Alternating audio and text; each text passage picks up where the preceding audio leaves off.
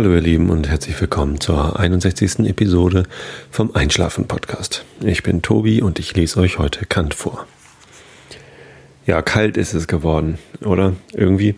Die letzten Wochen waren so schön warm und erstaunlicherweise auch komplett ohne Regen irgendwie. Es hat am Freitag ein paar Tropfen geregnet in Hamburg, aber ähm, das kann man nicht wirklich Regen nennen.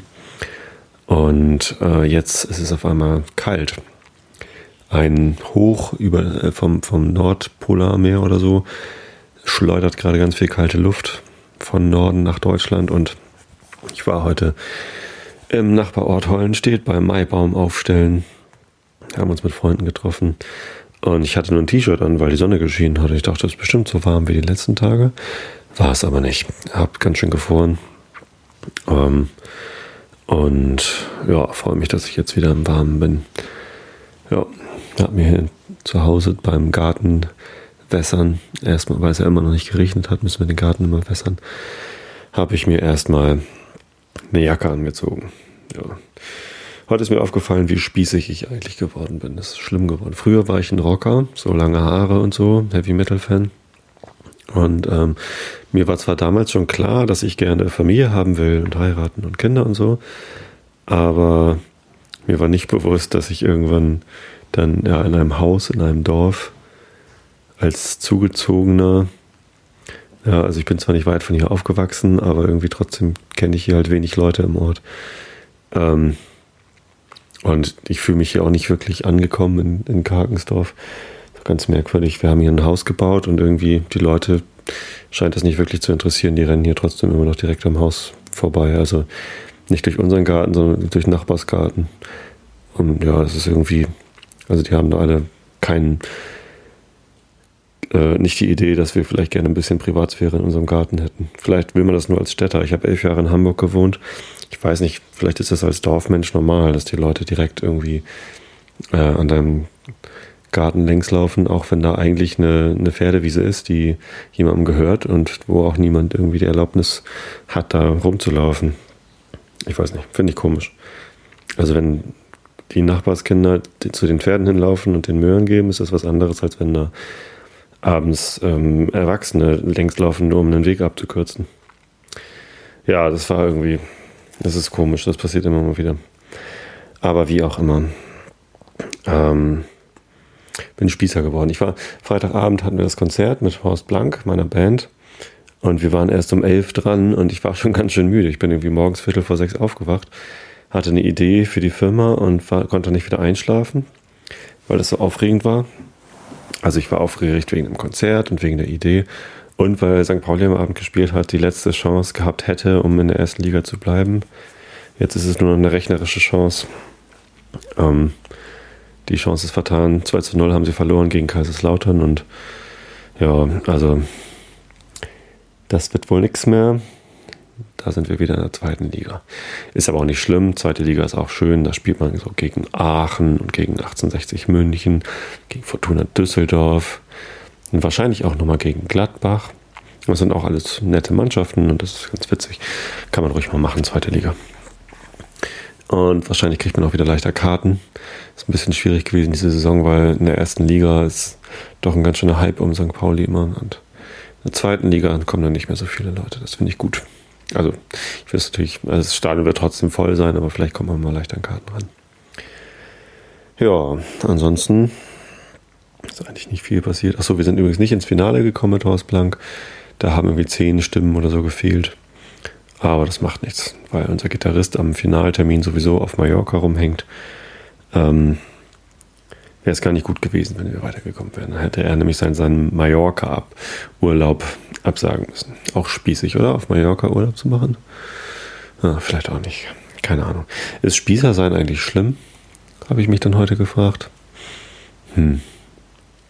Früher war ich Rocker und Punk und so. Und heute bin ich Familienvater und gehe um 10 ins Bett, weil ich sonst zu müde bin. Ich war am Freitag erst um 2 im Bett. Früher ist man um zwei erst losgegangen. Da hat man bis um, bis um eins oder so bei Freunden oder mit Freunden gesoffen und ist dann um eins erst losgegangen auf den Kiez, weil die Kneipen ja auch erst um zwölf aufgemacht haben, also die Diskos. Und vorher schlug man da gar nicht auf. Und, ähm, ja, jetzt war völlig fertig. ist halt auch anders, wenn man Kinder hat, dann äh, gewöhnt man sich eben an den Rhythmus an. Nutzt jede Sekunde Schlaf, die man kriegen kann. Ja, also, keine Ahnung. Eigentlich ist Spießer sein vielleicht auch ganz in Ordnung, oder? Ich bin jetzt 36 Jahre alt, ich habe es mir langsam verdient, Spießer zu sein. Und wenn ich 50 bin, dann kaufe ich mir eine Honda Goldwing. ja, vielleicht auch nicht. Ich habe gar keinen Motorradführerschein. Aber so ein, so, ein, so ein Motorrad, was eigentlich mehr so ein Campingwagen ist als ein Motorrad, das wäre auch irgendwann mal cool. Wenn ich 50 bin, vielleicht. Oder wenn ich in, in Rente gehe, aber ich glaube, ich gehe gar nicht so bald in Rente. Mit 60 bestimmt noch nicht. Mein Papa ist mit 61 in Rente gegangen. Das kriege ich, glaube ich, nicht hin. Ja, egal. Ähm, tja, weiß ich nicht. Vielleicht schreibt ihr mal was dazu. Ähm, ist das schlimm, wenn man ein Spießer ist? Ich meine, ich lese abends dem Internet Immanuel Kant vor. Ist das spießig? Hm, eigentlich ist das ziemlich abgefahren, finde ich, dass ich was vorlese und äh, 200 Leute können zuhören. Aber Kant vorlesen ist schon irgendwie komisch. Ja, keine Ahnung. Manchmal mache ich komische Sachen, aber manchmal bin ich auch ganz normaler Spießer. Ich glaube, das ist ganz okay so. Könnt ihr ja mal eure Meinung zu abgeben. Ähm, ja, was gibt es noch zu erzählen? Eigentlich nichts so besonders Aufregendes passiert jetzt. Ich habe noch wieder eine neue Bewertung im iTunes Store. Genau, vielen Dank dafür. Ich versuche mir immer den Namen zu merken, damit ich den dann sagen kann. Aber ich weiß ja auch immer gar nicht, ob euch das recht ist. Guckt doch einfach mal selber im iTunes Store nach dem Einschlafen-Podcast. Da sind schon 26 Bewertungen. Die könnt ihr auch bewerten als hilfreich und nicht hilfreich, diese Bewertung. Finde ich auch mal ganz nett, wenn man das macht. Dann sieht man, dass die anderen es auch lesen. Also, oder ihr schreibt mir die 27. Bewertung, da freue ich mich noch mehr. Genau. Außerdem freue ich mich über Fans auf meiner Facebook-Seite und über Flatters und über ja, alles Mögliche, was ihr mir an Feedback zu bieten habt. Und genau, damit das jetzt ein bisschen auch einen Grund hat, mir Feedback zu geben, lese ich euch jetzt was vor, damit ihr gut einschlafen könnt. Also kuschelt euch in die Decke, macht die Augen zu und hört mir gut zu. Immanuel Kant, Kritik der reinen Vernunft. Wir sind in der transzendentalen Analytik, transzendentale Deduktion, Paragraph 20. Alle sinnliche Anschauungen stehen unter den Kategorien als Bedingungen, unter denen allein das Mannigfaltige derselben in ein Bewusstsein zusammenkommen kann. Das war die Überschrift. Das Mannigfaltige in einer sinnlichen Anschauung Gegebene gehört notwendig unter die ursprüngliche synthetische Einheit der Aperzeption, weil durch diese die Einheit der Anschauung allein möglich ist. Ich glaube, das habe ich letztes Mal schon vorgelesen, vor einer Woche. Oder? Macht nichts, ist nur ein kurzer Absatz. Diejenige Handlung des Verstandes aber, durch die das Mannigfaltige gegebener Vorstellungen, sie mögen Anschauungen oder Begriffe sein, unter eine Aperzeption überhaupt gebracht wird, ist die logische Funktion der Urteile, 19.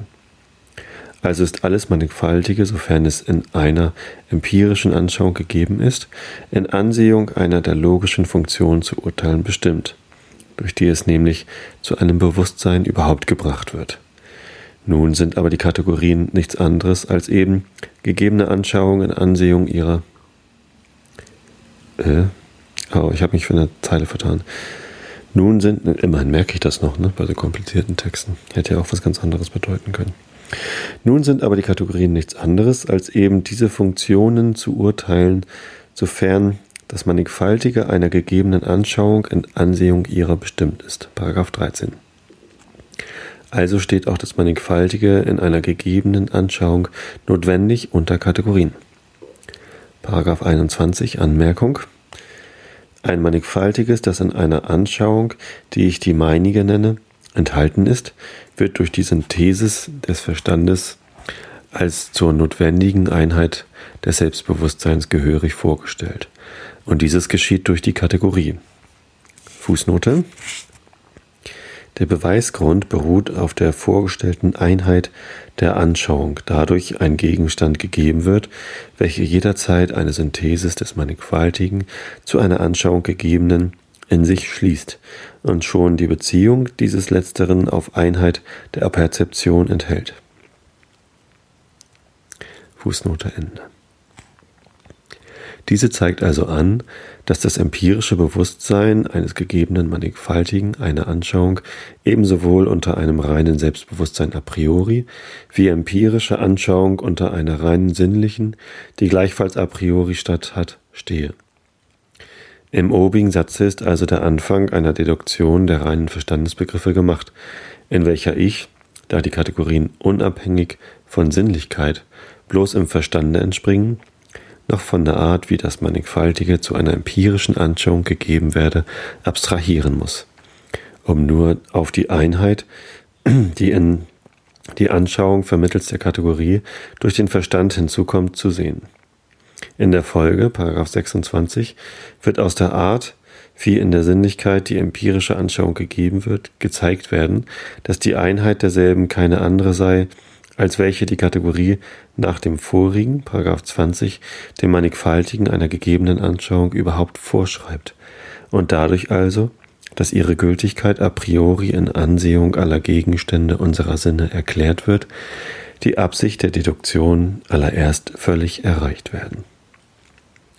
Allein von einem Stücke konnte ich im obigen Beweise doch nicht abstrahieren, nämlich davon, dass das Mannigfaltige für die Anschauung noch vor der Synthesis des Verstandes und unabhängig von ihr gegeben sein müsse. Wie aber bleibt hier unbestimmt. Denn wollte ich mir einen Verstand denken, der selbst anschaute, wie etwa einen göttlichen, der nicht gegebene Gegenstände sich vorstellete, sondern durch dessen Vorstellung die Gegenstände selbst zugleich gegeben oder hervorgebracht würden, so würden die Kategorien in Ansehung eines solchen Erkenntnisses gar keine Bedeutung haben. Sie sind nur Regeln für einen Verstand, dessen ganzes Vermögen im Denken besteht. Das heißt in der Handlung die Synthesis des Mannigfaltigen, welches ihm anderweitig in der Anschauung gegeben worden, zur Einheit der Aperzeption zu bringen, der also für sich gar nichts erkennt, sondern nur den Stoff Erkennt zum Erkenntnis, die Anschauung, die ihnen durchs Objekt gegeben werden muss, verbindet und ordnet. Von der Eigentümlichkeit unseres Verstandes aber nur vermittels der Kategorien und nur gerade durch diese Art und Zahl derselben Einheit der Perzeption a priori zustande zu bringen, lässt sich ebenso wenig ferner ein Grund angeben, als warum wir gerade diese und keine andere Funktion zu urteilen haben, oder warum Zeit und Raum die einzigen Formen unserer möglichen Anschauung sind. Paragraph 22 Die Kategorie hat keinen anderen Gebrauch zum Erkenntnisse der Dinge als ihre Anwendung auf Gegenstände der Erfahrung. Sich einen Gegenstand denken und einen Gegenstand erkennen ist also nicht einerlei. Zum Erkenntnisse gehören nämlich zwei Stücke. Erstlich der Begriff, dadurch überhaupt ein Gegenstand gedacht wird, die Kategorie, und zweitens die Anschauung, dadurch er gegeben wird. Denn könnte dem Begriffe eine korrespondierende Anschauung gar nicht gegeben werden, so wäre er ein Gedanke der Form nach, aber ohne allen Gegenstand und durch ihn gar keine Erkenntnis von irgendeinem Dinge möglich, weil es, so viel ich wüsste, nichts gäbe, noch geben könnte, worauf mein Gedanke angewandt werden könne. Nun ist alle unsere mögliche Anschauung sinnlich. Ästhetik. Also kann das Denken eines Gegenstandes überhaupt durch einen reinen Verstandesbegriff bei uns nur Erkenntnis werden, sofern dieser auf Gegenstände der Sinne bezogen wird. Sinnliche Anschauung ist entweder reine Anschauung, Raum und Zeit, oder empirische Anschauung desjenigen, was im Raum und der Zeit unmittelbar als wirklich durch Empfindung vorgestellt wird. Durch Bestimmung der ersteren können wir Erkenntnisse a priori von Gegenständen in der Mathematik bekommen, aber nur ihrer Form nach, als Erscheinungen, ob es Dinge geben könne, die in dieser Form angeschaut werden müssen, bleibt doch dabei noch unausgemacht. Folglich sind alle mathematischen Begriffe für sich nicht Erkenntnisse, außer sofern man voraussetzt, dass es Dinge gibt, die sich nur der Form jener rein sinnlichen Anschauung gemäß uns darstellen lassen. Dinge im Raum und der Zeit werden aber nur gegeben, sofern sie Wahrnehmungen mit Empfindungen begleitete Vorstellungen sind, mithin durch empirische Vorstellung. Folglich verschaffen die reinen Verstandesbegriffe, selbst wenn sie auf Anschauung a priori wie in der Mathematik angewandt werden, nur sofern Erkenntnis, als diese mithin auch die Verstandesbegriffe vermittels ihrer auf empirische Anschauung angewandt werden können. Folglich liefern uns die Kategorien vermittels der Anschauung auch keine Erkenntnisse von Dingen, als nur durch ihre mögliche Anwendung auf empirische Anschauung. Das heißt, sie dienen nur zur Möglichkeit empirischer Erkenntnis. Diese aber heißt Erfahrung. Folglich haben die, haben die Kategorien keinen anderen Gebrauch zum Erkenntnis der Dinge, als nur sofern diese als Gegenstände möglicher Erfahrung angenommen werden. So, ich hoffe, ihr seid schon eingeschlafen. Ich bin ganz schön müde und ich gehe jetzt auch gleich ins Bett. Diese Episode erscheint wie immer am Montag 15.30 Uhr. Donnerstag 15.30 Uhr kommt dann die nächste. Ich wünsche euch eine gute Nacht, schlaft recht gut und bis zum nächsten Mal.